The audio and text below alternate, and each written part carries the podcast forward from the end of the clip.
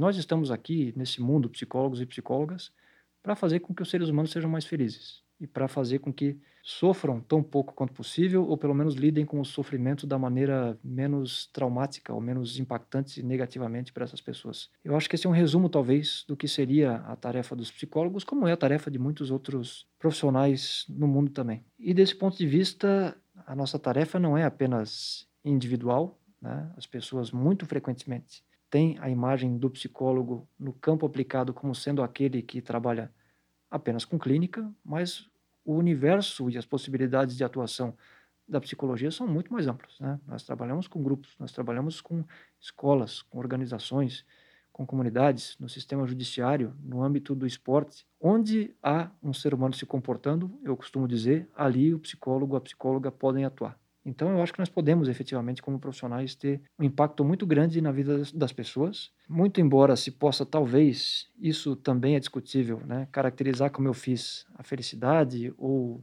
a diminuição do sofrimento, ou lidar tão bem com o sofrimento quanto possível, como um grande objetivo geral e final dos psicólogos. Eu acho que isso passa, essencialmente, na aprendizagem de ter uma boa convivência é, entre nós, seres humanos, sabendo que nós nos tratamos muito frequentemente de maneiras que são injustas. Há um sentido político, talvez também, portanto, no trabalho do psicólogo, no sentido de que essas injustiças e esses tratamentos discriminatórios que às vezes nós dispensamos uns aos outros, isso tem que ser um objeto de atenção do psicólogo também, porque nós não queremos a felicidade de indivíduos. Nós queremos, no fim das contas, é uma utopia, é claro, queremos a felicidade de todos, indistintamente.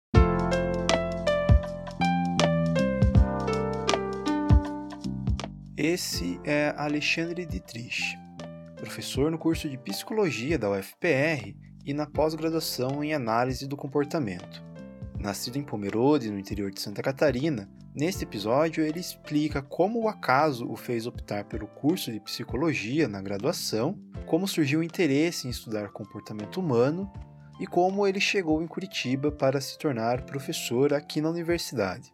Eu sou Robinson Samulak e o Fala Cientista Perfil é uma produção da agência Escola UFPR.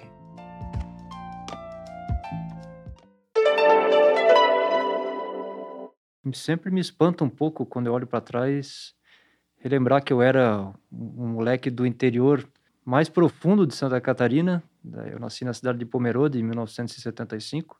É uma cidade rural, bem pequenininha, Lá pelos quatro anos de idade eu me mudei para a cidade de Blumenau, que é a cidade grande comparativamente para quem vivia em Pomerode. Pomerode era um distrito de Blumenau até 1955, se não me engano, quando emancipou.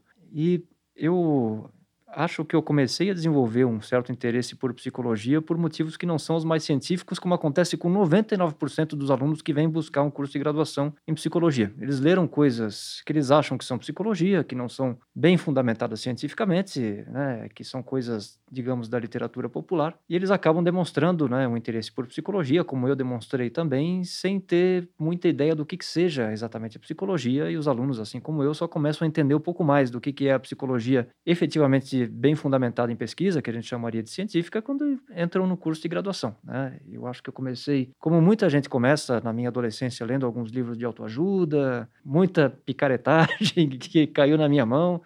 É, e achando que aquilo tinha alguma coisa a ver com psicologia, é, e fui então buscar o primeiro, a primeira graduação em psicologia que abriu na cidade de Blumenau, é, isso em 1995, na Universidade Regional de Blumenau, que então era, se não me engano, a única universidade que existia na região. Fui lá, arrisquei fazer o vestibular para o curso de psicologia, é, sem fazer nada de cursinho nem nada disso. É, eu lembro que eu não, não fiquei entre os primeiros 40 classificados, mas na segunda chamada que houve, eu fiquei em último lugar. Não houve uma terceira chamada, então, se a gente gosta de acreditar em coisas do destino, eu fui a rapa do tacho. Fui o último aluno a entrar no curso de graduação em psicologia e, obviamente, isso mudou minha vida, né?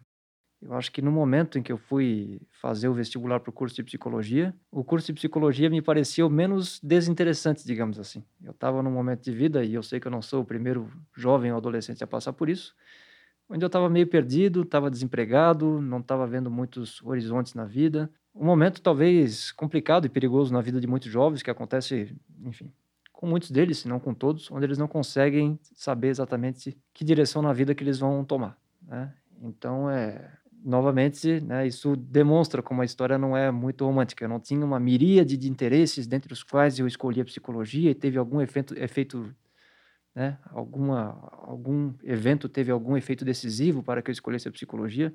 Eu gosto de dizer que, num certo momento de crise da adolescência, a psicologia pareceu o curso menos desinteressante que eu via dentre todos aqueles que estavam disponíveis. Como segunda opção, é bem verdade, eu coloquei o curso de História e estava prestes a iniciar o curso de História, dado o fato de que eu não sabia se naquela segunda chamada bendita eu seria classificado ou não. E tanto que hoje eu junto os dois interesses e sou professor da disciplina de História da Psicologia aqui na Universidade Federal do Paraná. É, mas isso é o que eu consigo me lembrar em termos dos potenciais interesses que eu tinha nessa época. De novo, não é uma história muito bonita, mas é a história que aconteceu comigo. Né? Foi no, no meio de uma, da crise da adolescência onde eu estava meio sem direção e a psicologia, de certo modo, e né, seguindo as curvas do destino, acabou me salvando.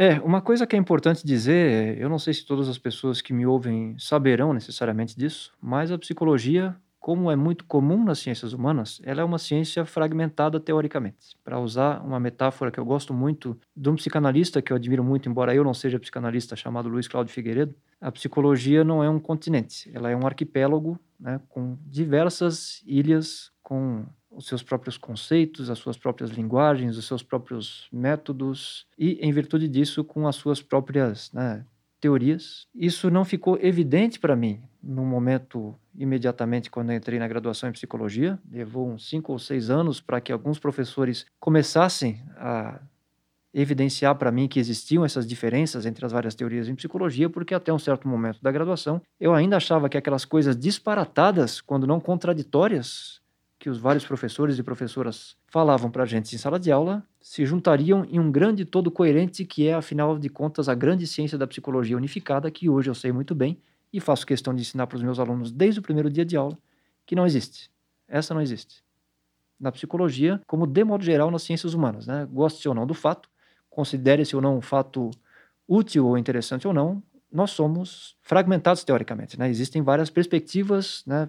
vamos lá, de ser humano, possíveis dentro de um, de um curso como na, na, ciência psicológica como um todo, isso tem que se refletir em alguma medida na graduação em psicologia. É, e demorou um pouquinho na minha própria graduação para que eu percebesse isso. Né? Isso foi tão marcante para mim, continua sendo muito marcante, eu sempre lembro disso, que eu, conforme eu comentei antes, faço questão absoluta de dizer para os meus alunos de História da Psicologia, na primeira aula que nós temos, que a psicologia tem várias opções teóricas. O nosso currículo, inclusive, da Universidade Federal do Paraná, do curso de Psicologia, evidencia muito bem que essas diferenças teóricas existem, e eu acho que isso é importante. É, e que existem, portanto, várias concepções de como fazer ciência sobre este objeto de estudo absurdamente complexo, o mais complexo deles, que é o ser humano. Então, é, essa paulatina descoberta de que a psicologia não é uma ciência unificada, mas é um, um conjunto extenso de propostas né, com diferenças relevantes sobre como compreender o ser humano, eu acho que é o que mais me marca, né, enquanto quando eu olho retrospectivamente para minha formação enquanto graduando e que deixa marcas inclusive no modo como eu apresento a psicologia para os meus alunos contemporaneamente. Eu acho que é saudável você reconhecer o fato que vai ser óbvio para qualquer um que estude a psicologia um pouco mais aprofundadamente, de que nós não concordamos sobre o que é o ser humano, como caracterizá-lo, como estudá-lo, que métodos empregar para estudá-lo, que conceitos utilizar para falar sobre ele. Né? Esse é o estágio, digamos assim, em que a psicologia se encontra hoje. Se vai ser diferente algum dia, não sabemos, mas é assim que é. Né?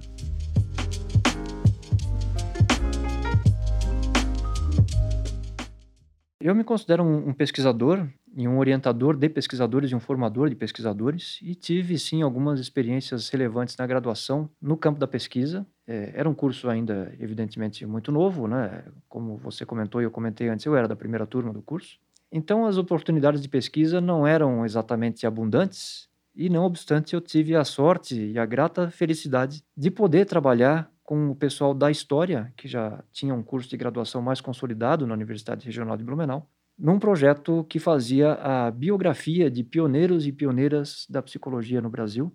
E nós tivemos a oportunidade naquela época de entrevistar e, e de fazer o levantamento documental das atividades e da carreira de dois grandes pioneiros, da professora Matilde Neder, muito conhecida no campo da psicologia hospitalar, e do professor Franco Lopresti Seminério, que é um pioneiro né, e um pesquisador muito conhecido, especialmente, não apenas, mas muito especialmente no campo da psicologia organizacional, da ergonomia. E foi muito importante para mim aquele primeiro contato com a pesquisa científica, o contato com a necessidade de você contar uma história de pesquisa para o teu leitor que vai ter o rigor necessário, que acho que é aquilo que nos diferencia é, enquanto cientistas, né? A gente ter confiabilidade de que os dados que nós estamos mostrando para as pessoas que eventualmente vierem a tomar contato com aquela pesquisa, que aquilo foi feito com seriedade, foi feito com método, foi feito com, com critério e com rigor. Né? Eu acho que isso foi muito importante e muito marcante para mim. Foi uma honra incomensurável para mim, ainda enquanto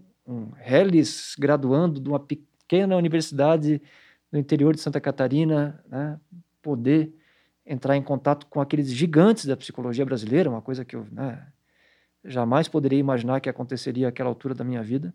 Mas, enfim, né, dado o fato de que havia professores da história envolvidos com um projeto do Conselho Federal de Psicologia, que visava, na época, biografar essas figuras pioneiras da psicologia, eu tive essa oportunidade não só de conhecer essas pessoas, mas de fazer pesquisa, né, ainda enquanto graduando, no campo da história da psicologia, que é um campo que me fascina. Eu não sou, embora me aventure eventualmente nesse campo, eu não sou um pesquisador propriamente no campo da história da psicologia, mas a história sempre me fascinou. Né, e ter uma oportunidade inicial de poder contribuir um pouco para a construção da história da psicologia brasileira foi uma honra muito grande para mim e foi muito importante para minha formação como pesquisador. Né.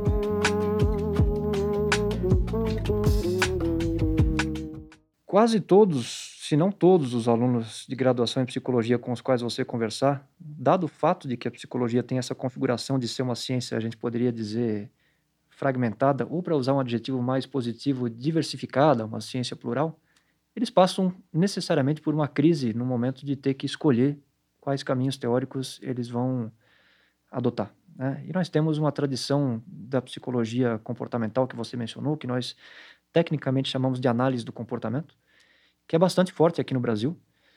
E eu tive a oportunidade ainda na Universidade Regional de Blumenau de trabalhar num laboratório de psicologia experimental, onde nós é, podíamos colocar a mão na massa, como se costuma dizer, e fazer pesquisa diretamente, né, é, no âmbito experimental, que é o que caracteriza a fundamentação dos dados que nós produzimos em análise do comportamento. Desde então já a análise do comportamento me interessava.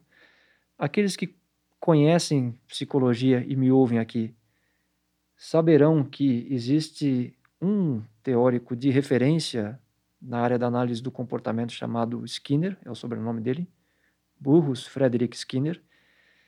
Para esclarecer um pouco para as pessoas que nos ouvem e que talvez não conheçam tanto a psicologia, ele é mais ou menos aquilo que o Freud foi para a psicanálise em termos de quão fundamental ele foi no sentido de constituir a teoria, de propor os primeiros conceitos e os primeiros métodos. E os livros desse cara são simplesmente fascinantes. Né? Eles transformam completamente a sua concepção do que é o ser humano. Eu tive a oportunidade de ler alguns dos livros dele ainda na graduação e aquilo me marcou de uma maneira indelével, né? Enfim, ele até hoje é e sempre será uma referência para nós na análise do comportamento. E eu vejo muitos alunos na graduação tendo uma experiência de transformação muito parecida com aquela que eu tive na graduação quando leem um livro do Skinner. Né? Concorde-se ou discorde-se dele. O que ele está falando lá tem fundamentação científica, tem fundamentação muito especialmente na análise experimental do comportamento, né?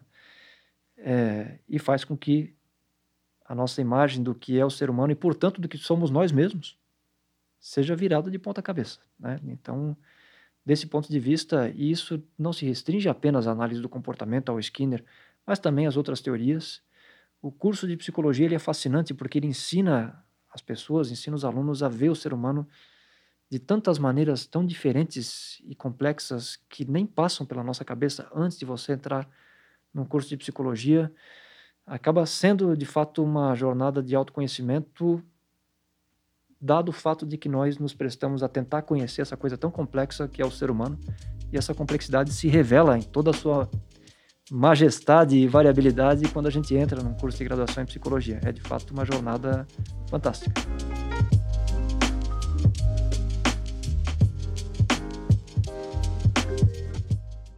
Eu entrei como mestrando no Departamento de Filosofia e Metodologia das Ciências, queridíssimo e que tanta saudade eu tenho, da Universidade Federal de São Carlos. Ocorre que, quando eu estava às vésperas de defender a minha dissertação de mestrado, a FAPESP, que era a agência que me financiava e a quem eu sou muito grato né, por ter me proporcionado a chance de poder desenvolver uma pesquisa efetivamente com rigor e com a dedicação que ela demandava, prestes a defender o meu mestrado, cria-se a figura do doutorado direto, né?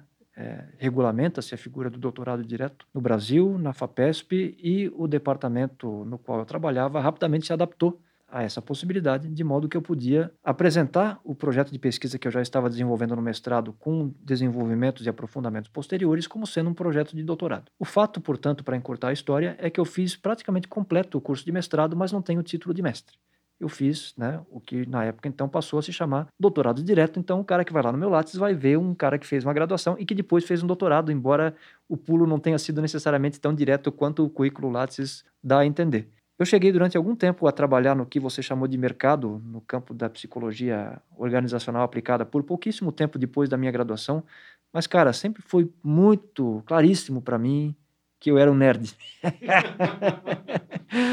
que eu seria aqueles caras que as pessoas às vezes acham tão esquisitões e que se dedicam, dedicam a sua vida ao campo da pesquisa, ao campo da, da reflexão acadêmica, científica. Isso sempre foi muito claro para mim. Então foi uma grande aventura. Eu era um moleque, evidentemente. Então você vai lá viver sozinho no interior de São Carlos e no interior de São Paulo, perdão, na cidade de São Carlos, começar a desenvolver uma, uma, nova vida e foi, em muitos sentidos, uma experiência enriquecedora, não apenas na academia, porque você tem que se virar sozinho, né? E assim foi. Eu não tive muita dúvida, não, de que o meu caminho era fazer mestrado e doutorado e me tornar pesquisador. A escolha foi em função do orientador, José Antônio Damasio Abib, uma pessoa a quem eu sou gratíssimo e você até o dia que eu morrer, que foi importantíssimo, foi meu orientador de mestrado e de doutorado. Então, eu havia lido alguns textos dele, ainda enquanto graduando, e falei: é com esse, que, esse cara que eu quero trabalhar. Eu era um bicho do mato, não tinha rigorosamente nada daquelas leads acadêmicas. Pô, eu vou mandar um e-mail para o cara. O e-mail já existia naquela época, acreditem se quiser. É, e não obstante, a gente ainda mandava o nosso projeto em papel para que o orientador avaliasse. Eu não tinha a menor manha, eu não sabia que poderia ser interessante, eventualmente eu escrever para o cara antes, me apresentar, dizer que eu sou um bicho do mato aqui do interior de Santa Catarina e que tem algum interesse de trabalhar com o senhor. Nada. Eu fui como um aventureiro na seca, como dizem alguns. Cheguei lá na cara dura e me apresentei. Eis-me aqui, eu quero trabalhar com o senhor. É, mandei um projeto muito imaturo, como é muito normal que se mande quando a gente está começando a tentar um mestrado.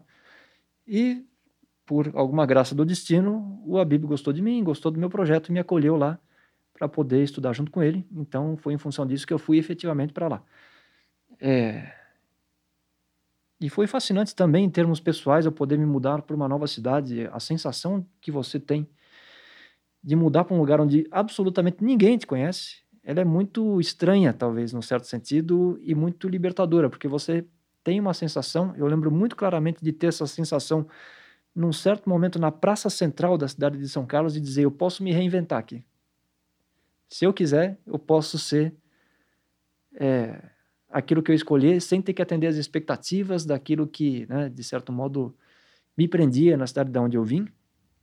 A vida também ensina que há muitos limites para isso. A sua história fala mais alto, aquilo que você, a bagagem, a experiência que você já traz, não deixa você, evidentemente. Então, sim, você em grande medida se reinventa e em grande medida você continua sendo aquilo que a sua história ensinou você a ser. Mas foi sim uma experiência interessante também em termos pessoais, para além, é claro, evidentemente, da transformação infinita que foi em termos acadêmicos. Né? Eu amadureci 100 anos em quatro, né? para usar um jargão que pode parecer quase de campanha política aqui. Né?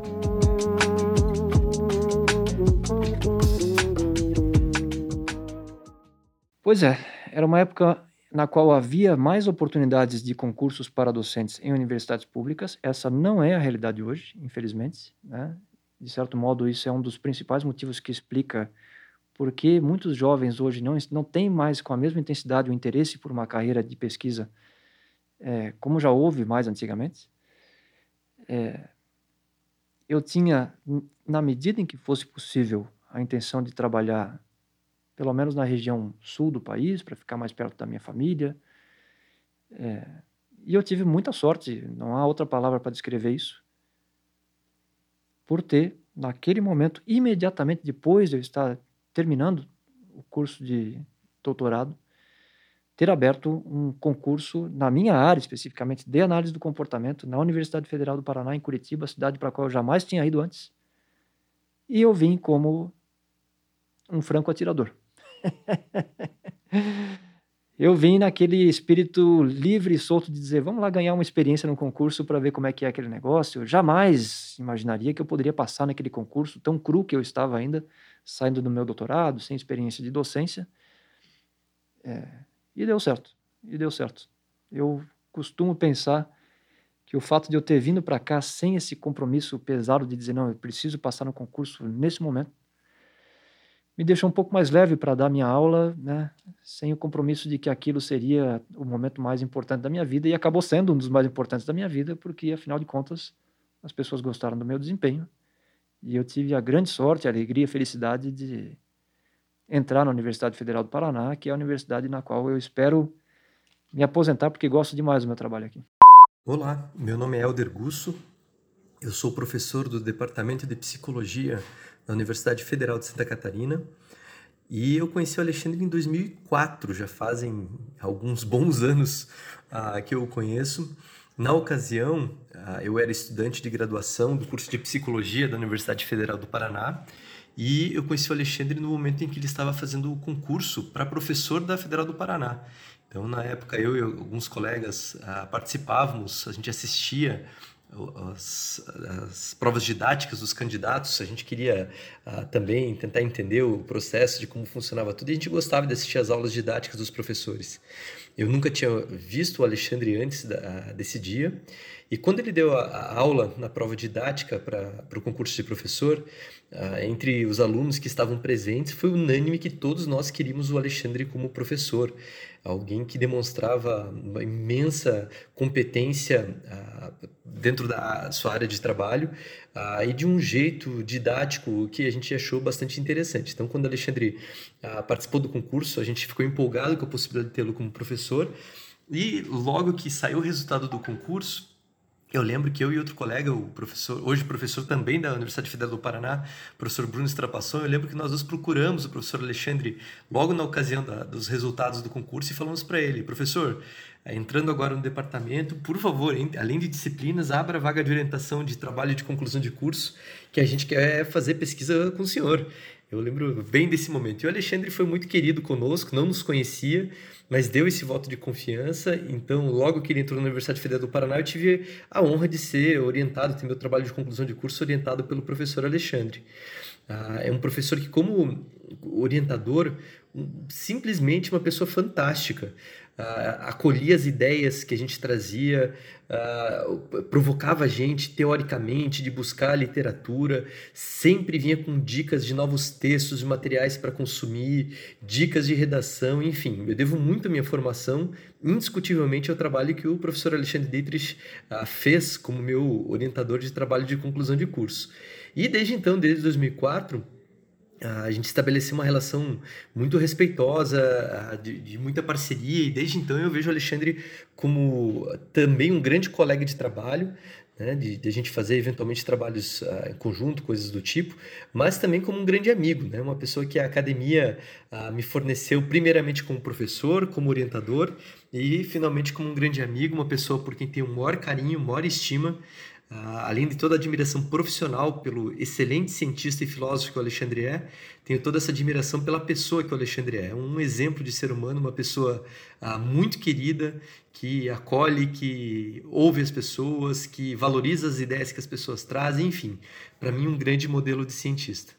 O Alexandre não é um pesquisador é é um cara caseiro, eu diria. Eu não sou exatamente um ser antissocial. Gosto muito de sair com os meus amigos, de tomar minha cervejinha, de ir no bar para conversar sobre a vida, coisa que a gente ficou tanto tempo sem poder fazer por razões sanitárias e que acho que foi psicologicamente muito impactante, emocionalmente muito impactante para todas as pessoas. É... Mas se a gente for falar em termos daquilo que alguns chamam de hobby, eu passo 80% do meu tempo livre é ouvindo música. Eu amo música. Eu amo música em todas as suas formas e expressões. Sou absolutamente apaixonado, fascinado por música. Ela me emociona, me captura de uma maneira que nenhuma outra arte, eu diria, embora eu seja um grande apreciador de todas as artes e um apoiador de todas as artes, a música tem um efeito subjetivo em mim que é incomparável. Eu amo, adoro, mergulho. Quando eu cheguei aqui no estúdio, eu fiquei olhando o fone de ouvido para comparar com o meu fone. É, é o que eu mais gosto de fazer. Além, claro, claro das coisas né, triviais que outros seres humanos, seres humanos fazem, de poder olhar um filme, ir para um cinema eventualmente, né, como eu falei antes, socializar com os bons amigos, que é uma das melhores coisas da vida, você poder contar com boas pessoas né, para compartilhar as coisas boas e as não tão boas que eventualmente acontecem com você. É, não é nada de fantástico, extraordinário, mas acho que isso é um resumo mais ou menos das coisas que eu gosto de fazer, para além, é claro, de viajar nas raras ocasiões onde sobra um dinheirinho para você poder fazer isso também.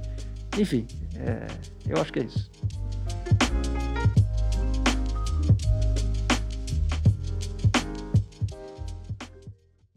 Eu estava ontem lendo um trecho de um, de um livro no qual este livro, por sua vez, citava um outro livro do chamado pai da história, o grego chamado Heródoto.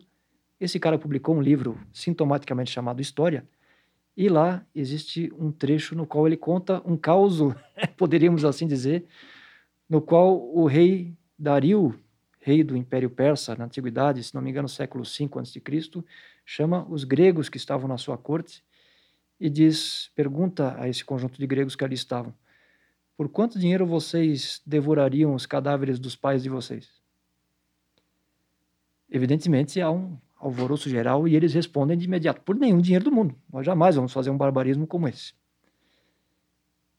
E na sequência, o rei Dario chama os hindus que estavam também na sua corte e pergunta para eles por quanto dinheiro do mundo eles queimariam os cadáveres dos pais deles, que era um costume dos gregos na antiguidade, e eles ficam indignadíssimos, evidentemente. Né? Como é que o rei podia dizer uma, um absurdo daqueles, uma blasfêmia como aquela, uma heresia? Né? O costume é o rei do mundo, né? alguns costumam dizer às vezes, e isso pode ser interessante talvez até para o momento político que o país atravessa.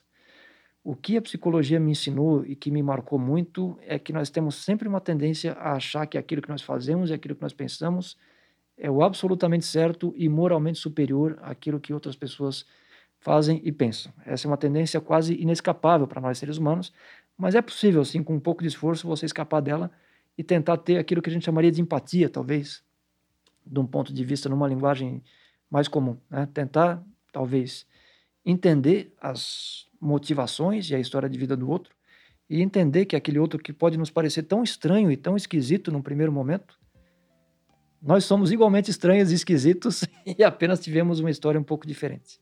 Isso não nos deve privar de defender as nossas próprias posições éticas e políticas, não nos deve privar de discordar de pessoas que nós achamos que estão fazendo ou falando coisas que nós consideramos moralmente inaceitáveis, e não obstante, eu acho que Embora talvez ainda muitas gerações se passem até que nós, seres humanos, aprendamos aos pouquinhos, né, venhamos a incorporar esse tipo de lição, todos nós somos produtos de uma história. Sem exceção, todos nós somos produtos de uma história que nos faz ser aquilo que nós somos e, né, na nossa van, no nosso vão egoísmo, autocentrados como somos, achar que nós somos os melhores e que os outros são um bando de esquisitos. Né? Nós somos esquisitos também. A psicologia me ensinou isso, foi uma lição muito importante.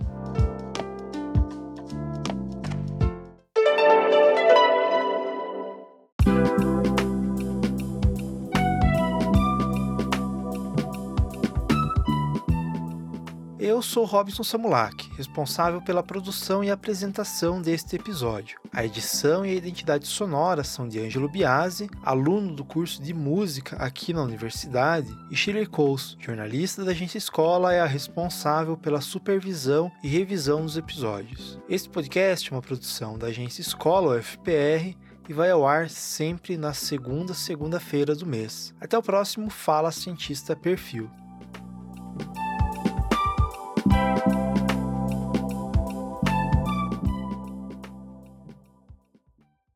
Agência Escola UFPR. Inspire Ciência. AE